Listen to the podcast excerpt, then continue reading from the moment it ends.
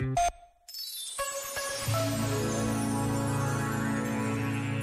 O reino de Deus, escreveu José Tolentino Mendonça, pede de nós a vida inteira, todos os nossos instantes, as nossas forças. O reino de Deus pede a nossa violência, a nossa energia, o nosso suor. Não nos pede coisas, pede-nos a nós. O reino de Deus pede que nós estejamos presentes, mas ao mesmo tempo que não nos esqueçamos que o reino de Deus não é nosso. A construção do reino de Deus hipoteca-nos e ultrapassa-nos. Nós somos guardadores do reino, não somos donos do reino reino. Nós somos anunciadores do reino, não somos proprietários do reino.